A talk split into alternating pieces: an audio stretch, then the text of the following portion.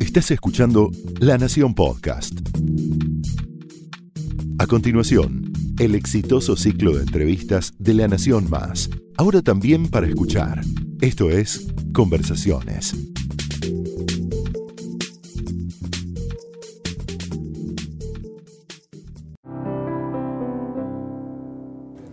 Recibimos a mujeres y hombres que con su creatividad, con la manera que inventan su vida, nos inspiran. Hoy voy a hablar con una actriz que viene de una familia que tiene mucho que ver con el cine, con la televisión, con un camino profesional sobre arriba del escenario y frente a las pantallas, pero que hizo su propio camino, que encontró su propia identidad. Comienza en la TV, en Costumbres Argentinas, junto con eh, Marcelo Tinelli, y ahí es, su punto de partida y empieza a sentir que ese es su lugar. Después viene Doble Vida, que la lleva a un pico más alto de popularidad, más tarde La Viuda de los Jueves, eh, y, y muchísimas otros papeles importantes que va haciendo hasta que llega a ser Renata de Malparida, que ahí hace una villana que todos recordamos, donde toca el punto más alto, eh, donde la gente ya la acepta y la tiene como una, una verdadera actriz. En 2011 debuta en el teatro con La Celebración, otro, otro hito muy fuerte en su carrera como en el teatro es La Sangre de los Árboles, que produce ella misma, es una, una autogestión arriba del escenario y en el teatro que lleva a muchísimos lugares del mundo, a Europa, a muchísimos lugares de Latinoamérica y que sigue vigente. Y en el cine hoy nos trae Camino Sinuoso, su último protagónico, y ese va a ser el punto de partida para nuestra conversación. Bienvenida, Juana Viale. Muchas gracias. ¿Cómo va? Bien. Gracias por esta entrevista. Un placer. Juana, eh, esta, contame cómo nace este proyecto de esta película, en la que está bastante involucrada también parte de tu familia, tu hermano, tu padre producen la película, pero eh, es, un, un, film en el que trabajas con Arturo Puig, con Geraldine Chaplin, con Antonio Virabén. ¿Cómo nace el proyecto? El proyecto nace de una charla eh, que no sé si son casualidades o causalidades que el universo te pone en un mismo lugar. Y yo estaba con unas amigas en, un, en un bar, un restaurante, y mi hermano Matías, Matías Viale, llega a ese lugar porque se iba a encontrar con una persona para charlar sobre un proyecto que él tenía. Eh, esta persona es Juan Pablo Coldosies, que es el director de la película y se sientan justo al lado nuestro y se pueden hablar y a charlar sobre este proyecto. Y ¿Eso fue casualidad? 100%, o sea, aleatorio totalmente. Y de repente mi hermano le dice, bueno, pero ¿por qué no pensás en mi hermana? Y mi hermana era Juana, que estaba exactamente en la mesa al lado del restaurante.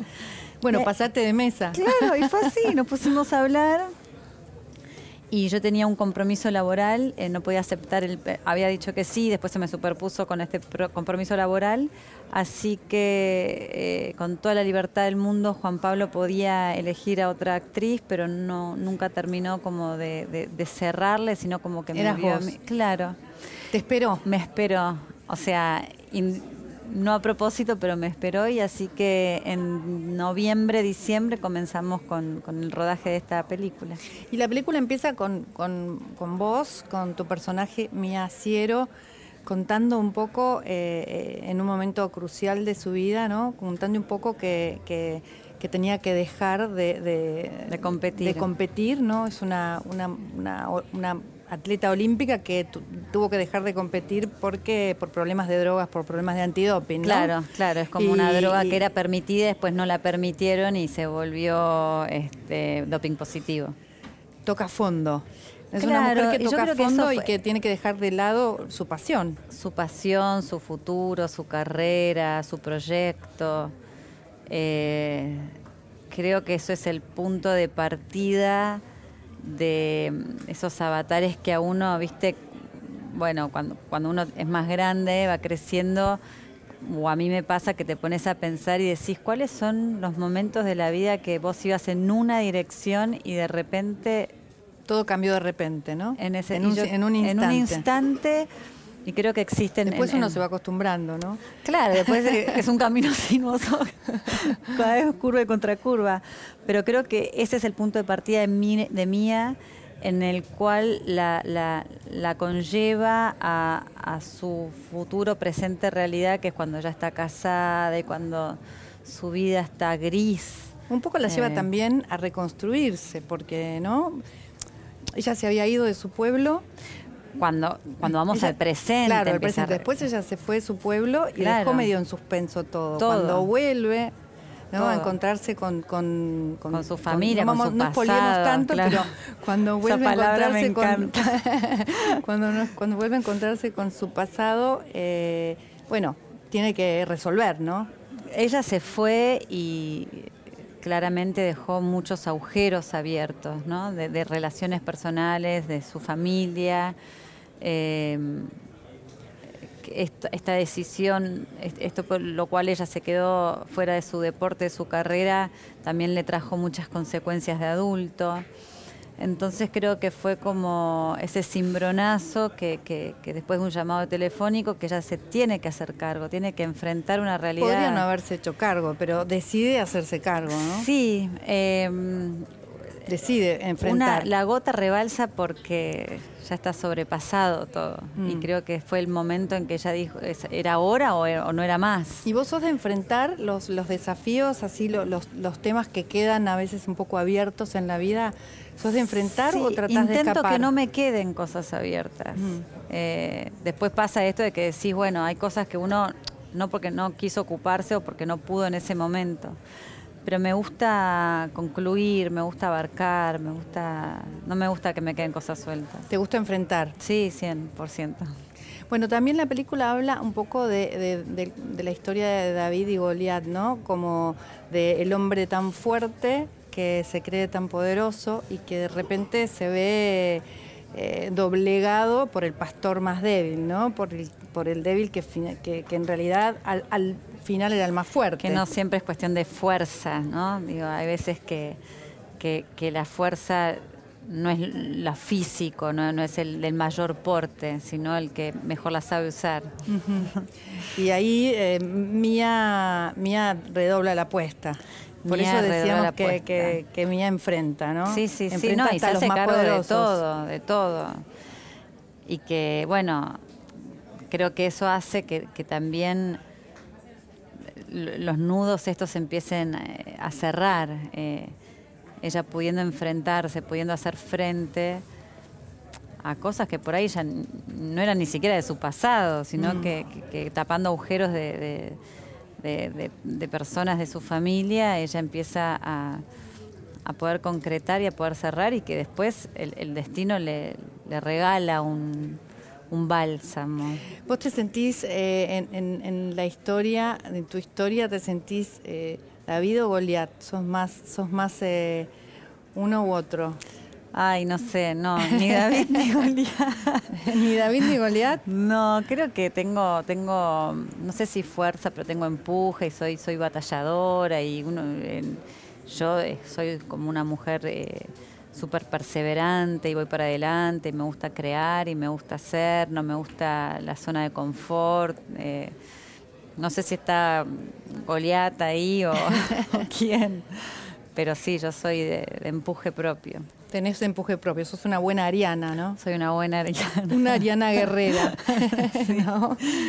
La vida siempre igual es un poco un camino sinuoso, ¿no? Como lo, plantea la película, que plantea eh, momentos en los que todo está llano, donde uno va muy tranquilo, y, otros en los que aparece eh, cosas inesperadas, como vos Sí, está llano, pero que no sabes en verdad si está en subida o en bajada. A veces uno se acostumbra a ese ir pero en verdad no sabes si estás subiendo o si estás bajando, digo, también, mm. además de lo sinuoso, ¿no?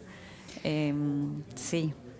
Es impresionante también la banda de sonido, la música de Fito Páez, eh, que compuso especialmente para Camino Sinuoso. Fito estuvo componiendo la música como, no sé, dos meses o tres meses, mirando a través de las imágenes. Eso me imaginaba cómo, cómo habrá hecho. A través de las imágenes, con la película ya realizada, él iba haciendo la música en pos de lo que veía y lo hizo con una con orquesta, con no sé cuántos músicos en escena, violines, es y, es como, viste, cuando es una es, es como un actor más la música. Te, es te- verdad. te- te hace entrar, te lleva, te mantiene en pausa. Tiene mucha presencia, es muy buena. Juana, eh, ¿siempre quisiste ser actriz o te sentiste un poco de alguna forma conducida? Porque, bueno, eh, venía ahí con la familia, con, con tu abuela, con Mirta Legrand, No, con Daniel Tiner. no desde era- ese lugar, ¿no? Mm. Siempre en mi familia, bueno, son, son una gran familia de artistas, eh, pero mi tío era veterinario y yo, bueno, lo amaba. Mi tío, el hermano de mi mamá, el tío Daniel, eh, y tenía su veterinaria a una cuadra, media cuadra de mi casa. Eh, mi padre siempre trabajó, bueno, también en comunicación. Eh, mi abuelo paterno, que no lo conocí, pero era médico. Digo, hay, hay un poco de todo en, la Mm. familia. Eh, y yo mm, siempre me hubiese gustado estudiar como biología marina, era algo Mm. que me, me- me tiraba un montón. Y creo que seguí este camino por las oportunidades que se me presentaron. Mm. Eh, Como que se, se te abrió. se me abrió natural. porque Marcelo me dio una oportunidad eh, muy artística mi casa, o sea, siempre lleno de actores y cantantes y músicos y, y yendo a ver teatro, muchas bambalinas. Me crié en eso también, ¿no? Es Sí, una sí. realidad. Pero Sí. me pasó que las oportunidades se me fueron presentando así y no ir a estudiar biología marina a la universidad en, no sé, en Madrid, en Neuquén, no sé, dónde, dónde están las universidades para estudiar eso. ¿Serías capaz de, de- de hacer algún cambio de ese tipo en tu vida? Siempre me lo planteo. Siempre digo cuántas veces uno puede volver a empezar de cero. Yo creo que muchas, pero bueno, Sí. no, no, no porque no porque no, no sea no sea un buen plan eh, ser actriz y además hace veces me lo- 15 años 15 años de trayectoria es un es montón. un montón. Sí, yo siempre me lo planteo más que nada por, no por la trayectoria que, que, que- que cada uno va trazando en la elección de vida que lleve, sino por, porque no sé si uno siempre está, espero que nunca, en el mismo lugar Mm. eh, de foco de vida.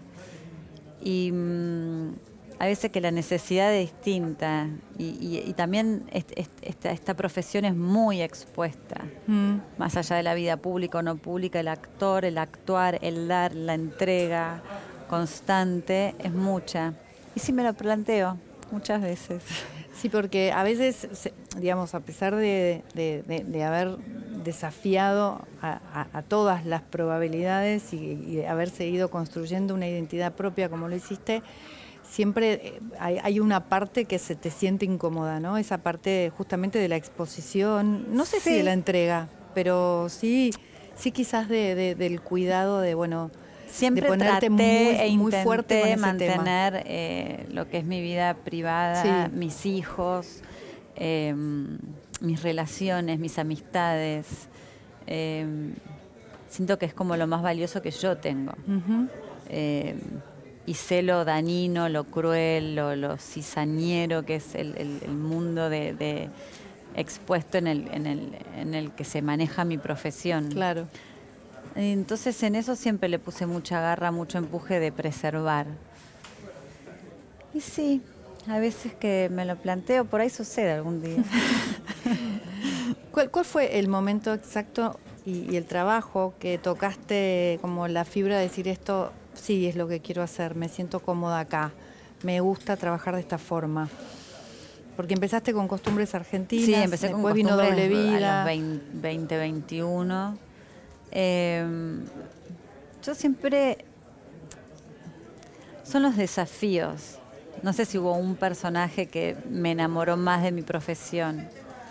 Sí, a medida que fue pasando el tiempo, entendí más lo que significa la pasión hacia una profesión. Pero siempre me gustó y siempre me encantó el, el- el- el no ser y, y- y poder ser otra cosa, otra persona, nada que ver a mí. Eh, y serlo impunemente, ¿no? Por ejemplo, Renata de Malparida. Por ¿no? ejemplo, Renata de Malparida, que, que- que, bueno, claramente no, no- yo no gozo ni nada de todo eso, pero era una mujer que mataba y asesinaba, más allá de que su motor era el amor y, y cobrar una venganza de amor. Era una maravilloso, digo, tener esa impunidad para ser otro ser humano de esas características. Todos mis personajes me gustaron y todos te dan y todos te nutren y el, el entorno, lo que significa trabajar este, con los cámaras, con la técnica, con iluminación, con sonido, con el director, con maquillaje. Todo eso es una gran familia que se arma esporádicamente durante X cantidad de tiempo y son vínculos muy estrechos que se generan y muchas veces desaparecen después. De un día para el otro. Sí. es duro eso, ¿no? Es duro. Siempre quedas con lazos, a veces más, a veces menos, pero es parte de esto también. Eh, al principio te duele, al yo ser muy pasional, y te ves todos los días y de repente no te ves hasta el próximo proyecto, para ahí pasan años que te vuelves a cruzar. Pero es parte de la dinámica de esta elección de vida. Estocolmo también es una serie en la que, en la que desplegas ahí una actuación muy interesante. Eh, que bueno, trabajaste en producción con tu hermano, también con, con Nacho. Con Nacho Viale. ¿Y, ¿cómo, fue esa experiencia? ¿Qué, pudiste encontrar ahí distinto? Porque además... Fue fuerte también. Eh, bueno, más trabajar con, Siempre es lindo trabajar con la familia y duro trabajar con la familia porque está como... Yo no lo recomiendo en realidad, pero Es un equilibrio muy, muy delgado, es una línea muy, muy, muy frágil, ¿no? Pero... Mm, el, tema de la trata, fuimos a filmar a Villa Langostura, que también estuvo muy lindo eso. En esta película también filmamos en Villa Langostura. Eh, Trabajé con grandes actores, grandes actores. y con una eh, excelente producción también. Con muy buena producción. Todo eso ayuda y enriquece eh, a, sentirte cómoda y con más es más fácil encarnar las cosas cuando vos tenés una contención, la estructura de la producción, eh, la definición del personaje, cuando existe, digo, todas las áreas, aunque parezcan que son irrelevantes, pero si el, personaje tiene una característica es porque también tiene una forma de vestirse, una forma de peinarse, una forma... Y todo eso son pequeños eslabones que nadie los ve, pero que a nivel de construcción siempre están. Claro.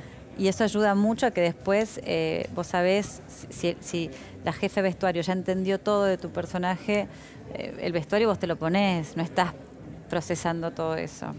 ¿Te gusta verte? ¿Te, sos crítica con vos misma? Muchísimo. No, muy pocas veces me puede haber gustado algo de lo que hice. ¿En serio? Te juro. Es un horror. eso es muy. Es desalentador para vos. Es terrible. Y cuando alguien te dice, no, bueno, pues me gustó porque esto y esto y esto, yo me está mintiendo. no les crees. Y por ejemplo, ¿qué, qué, cosas tomás de, bueno, no puedo no preguntarte por tu abuela, por Neta Legrand y, por Daniel Tinerno, que son dos figuras muy importantes para, para la Argentina, son, son muy queridos, con muchísima trayectoria. Tu abuela es una mujer muy fuerte, sigue estando ahí parada sobre el escenario. Eh, ¿qué, ¿qué, cosas sentís que te dieron ellos dos? Así, que, que sigas como, como poniendo en práctica en tu vida. Mi abuelo era una persona muy tenaz, muy tenaz, y él desafió las leyes del cine, digo, eh, rompió con estatutos de formas de filmar, eh, de métodos de filmación, y su personalidad era fuertísima, eh, no, no, no era una persona que, que te regalaba eh, laboralmente hablando, ¿no? Mm. Eh, sonrisas o elogios porque sí, ¿no? Mm. Y yo soy, en, lo profesional, eh, creo que soy muy exigente, muy responsable en lo que yo hago. y bueno, mi abuela es como el, la escultura, no sé cómo se dice, de la tenacidad también, de la constancia.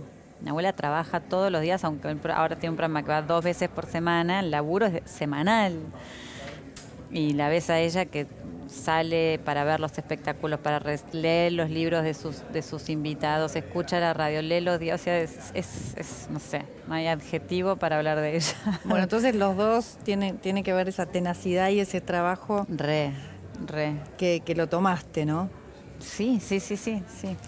Hablábamos hace un rato también de, esa parte de que, te, que te complica, ¿no? De, este trabajo. Y, yo leía por ahí que decías que a veces arman como un personaje de Juana que no tiene nada que ver con la realidad. Absolutamente, y eso me protege. y nos contás cómo sos. eso me protege un poco. Eso te protege un poco ¿eh? porque. y porque sí, porque está, eh, digo, fuera de lo que es mi trabajo, que es la actuación en sí, creo que se hay una Juana que no soy yo porque no me veo reflejada en, en pequeños minutos abstraídos de una realidad Em, que tiene unas características que yo, bueno, y, es una, amarga, una maleducada, una no sé qué. Bueno, no sé, generaron eso, construyeron eso de mí y a veces me protege un montón de lo que soy yo. ¿Y eh, cómo sos vos? Mira, no te voy a contar. Algo, una cosita. No, no sé. ¿Qué cosas, qué cosas te te mueven en la vida? ¿Qué cosa te, no, a mí, es tu gran eh, motor? Bueno, mis hijos son mis, mis, mis, mis pilares, mis ejes. Eh, por ellos eh, yo hago todo, todo, todo. Hago y deshago todo por ellos. Y, mm, soy una, mujer creo que muy conectada con, con con lo que es la naturaleza, me, molesta, me hiere, me hiere eh, el daño que le hacemos a la, a la, a la, tierra, me, me, hiere realmente. Eh, la, poca conciencia eh, que tenemos me cuesta mucho la ciudad a mí. Yo cada vez estoy más un poquito retirada porque necesito estar más en contacto con... Con la naturaleza permanente. Permanentemente. Y, cada vez hago cosas más que me conecten con esto. Y esto de eh, que yo ahora estoy haciendo surf hace no mucho, eh, tres años, dos años, nunca voy a ser una deportista, surfista ni nada, pero sí me pasa que yo me conecto con todo lo que significa eso, con el agua, con los animales, con la, con la quietud, con el silencio, con otros sonidos. Em, y creo que mm, eso con mis hijos para mí es una revolución, poder tener ese, ese ojo interno abierto, eh, sensible, para poder gozar de eso. ¿Y, con el amor? El amor es todo. Em, con el amor de pareja, quiero decir. El amor de pareja em, es difícil con tres hijos invitar a alguien a... A, rearmar una familia. Sí, eh, no es fácil. Em, y, ellos son siempre mi, mi, prioridad, pero siempre lo veo todo como muy abierto y muy con la posibilidad de que todo suceda constantemente soy más, más madre culposa, entonces todo cuesta un montón. Lo que sé es que cuidas mucho, cuidaste siempre mucho a Ámbar, ¿no? De, toda esa exposición y, se me ocurría preguntarte, ¿no? Porque ahí leía que, que, que, Ámbar va en colectivo, hace su vida como un normal, como una chica que, que por suerte decías no, no está condicionada porque la miren y digan, uy, la hija de, la nieta de, no sé qué. ¿Te hubiera gustado en algún punto, en algún lugar de tu, no sé, de tu imaginación haber sido más anónima? Me sucede, ¿eh? ¿Te sigue sucediendo? Me sucede ser anónima. Ah. Em, por ahí no tanto en, Argentina, pero me sucede. Eh, ¿Buscas eso? Sí, constantemente. Em, porque decías, me duele el daño que le hacen a la naturaleza, ¿no? Quizás se me ocurre que también a veces te duele el condicionamiento, porque todos nacemos con un condicionamiento. Yo Me, pasó que me pasó desde esto de no ser anónima, es desde siempre. No es que tuve una introducción a, a este mundo por elección propia, es como que siempre fui como un poco eh, no sé cómo se llama el personaje, pero el del Truman Show, como que siempre estuve, no por, por, por, por, elección propia, sino por mi familia, que lo habrá querido así o no sé. Em, Siempre que estuviste medio como eh, ligada, expuesta, ligada. expuesta, me, me, me, eh, Y siempre- también elegiste una profesión expuesta. Y después elegí una profesión expuesta. Pero que me trato de, de- de pre- preservar yo fuera de todo lo que es mi, mi- mi trabajo. Eh, me hubiese encantado que hubiese sido una elección mía, mi, mi- mi profesión, y, y no que me. No, no yo estar siempre tan, tan expuesta. Tan sí condicionada. tan condicionada. Pero hoy en día aprendí mucho de todo el camino que, que me tocó recorrer por elección propia y, a- y no propia. Y creo que esta, esto, esto de, de estar tan ligada y conectada a la naturaleza, el mimetizarme tanto con ella, me, me hace ese, ese anonimato, pero no es la palabra, pero... em, Como una especie de, de- de fusión o de, o de- Sí. empatizar con que todos somos de, alguna Sí, forma sí. parte de lo mismo, ¿no? Em, em, ¿Cómo se dice lo que hace el camaleón? De transformarte. No, que se... Mimetizarte. claro, te mimetizas con, con el ambiente y a mí me pasa eso, eh, que es lo que siento que es lo más básico y primario del ser, mirarnos todos desde el mismo, desde el mismo lugar. ¿Qué te gustaría hacer próximamente? ¿Qué, qué, ¿Con qué soñas? ¿Laboral o...? Sí, como lo que quieras. No, bueno, si pudiese elegir algo sería irme a vivir al lado de la playa, a corto plazo. Con tus hijos, seguro. Siempre, sí, sí, sí, sí. Gracias, Juana. Un placer. Un placer. Pasó Juana Viale por Conversaciones.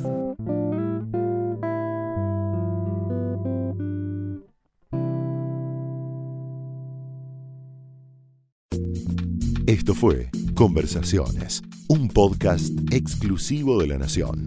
Escucha todos los programas de La Nación Podcast en www.lanacion.com.ar. Suscríbete para no perderte ningún episodio. Estamos en Spotify, Apple Podcast, Google Podcast y en tu reproductor de podcast favorito. Seguí escuchando La Nación Podcast.